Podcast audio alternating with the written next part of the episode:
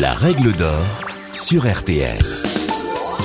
Bonjour, c'est Julien Courbet. Retrouvez désormais chaque semaine l'inimitable règle d'or en podcast avec les avocats, les mêmes qui interviennent chaque jour dans Ça peut vous arriver sur RTL et M6. Que faire? Que dit la loi? Quel recours?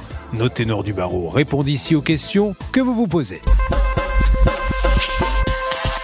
Si vous envisagez de vendre votre logement, mieux vaut le présenter sous son meilleur jour et le rendre aussi attrayant que possible pour de futurs acheteurs. Pour cela, il peut sembler judicieux de le rénover, même si rien ne vous y contraint, comme vous l'explique Maître Anne Cadoré. D'un point de vue juridique, rien ne vous oblige à réaliser des travaux avant de vendre votre bien. En effet, si certains diagnostics immobiliers sont obligatoires, comme celui de l'amiante, celui de l'assainissement non collectif ou encore le plomb, l'électricité, la loi Carrez et plein d'autres, la loi ne vous oblige pas à réaliser des travaux avant la vente d'un logement. Vous êtes en droit de vendre le bien en l'état, mais il faudra certainement réduire votre prix de vente selon les prix des travaux à faire par l'acheteur. Dans une telle hypothèse, le notaire intègre une clause dans le contrat de vente qui implique que la maison est vendue en l'état, c'est-à-dire que le vendeur n'effectuera aucune réparation dans le cadre de la vente. Avec cet accord, l'acheteur accepte d'acquérir le logement dans l'état dans lequel il se trouve au moment de la visite. En revanche, je vous invite à faire preuve d'une totale transparence sur l'état de votre bien. Même en présence d'une telle clause, le vendeur n'est pas exonéré de la garantie des vices cachés prévue par l'article 1641 du Code civil.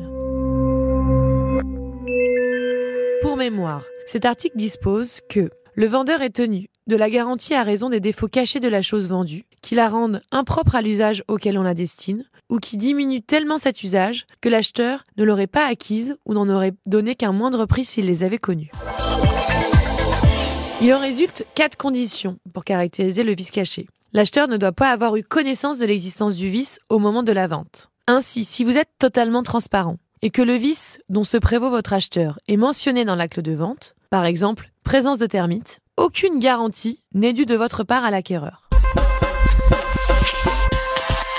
La seconde condition est que le vice doit être non apparent. La jurisprudence se prononce régulièrement sur ce point en rappelant que l'on ne peut exiger de l'acheteur un examen trop pointu du bien et de sa structure. En d'autres mots, si l'on doit faire une expertise ou démonter le bien pour découvrir le défaut, alors il y a vice caché. La garantie due par le vendeur repose sur la distinction fondamentale entre les vices apparents, qui pourraient être par exemple une vitre cassée, et les vices cachés.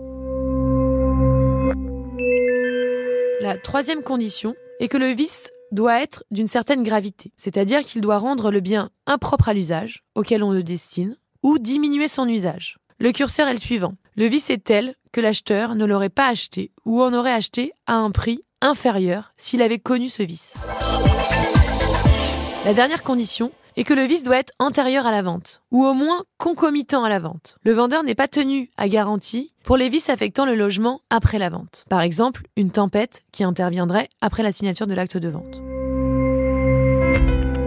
En conclusion, le propriétaire n'est pas tenu de réaliser des travaux avant de vendre son logement. Il est simplement tenu d'accomplir des diagnostics. Toutefois, si au cours de ces examens, un vice est découvert, je vous encourage fortement à le révéler aux acheteurs et à l'inscrire dans l'acte de vente. À défaut, l'article 1644 du Code civil permet à l'acquéreur d'obtenir l'annulation du contrat de vente ou bien la diminution du prix de vente. Vous avez donc tout intérêt à être transparent. Vous venez d'écouter le podcast des règles d'or de l'émission Ça peut vous arriver. Retrouvez tous les épisodes de ce podcast sur l'application RTL, sur rtl.fr et sur vos plateformes favorites.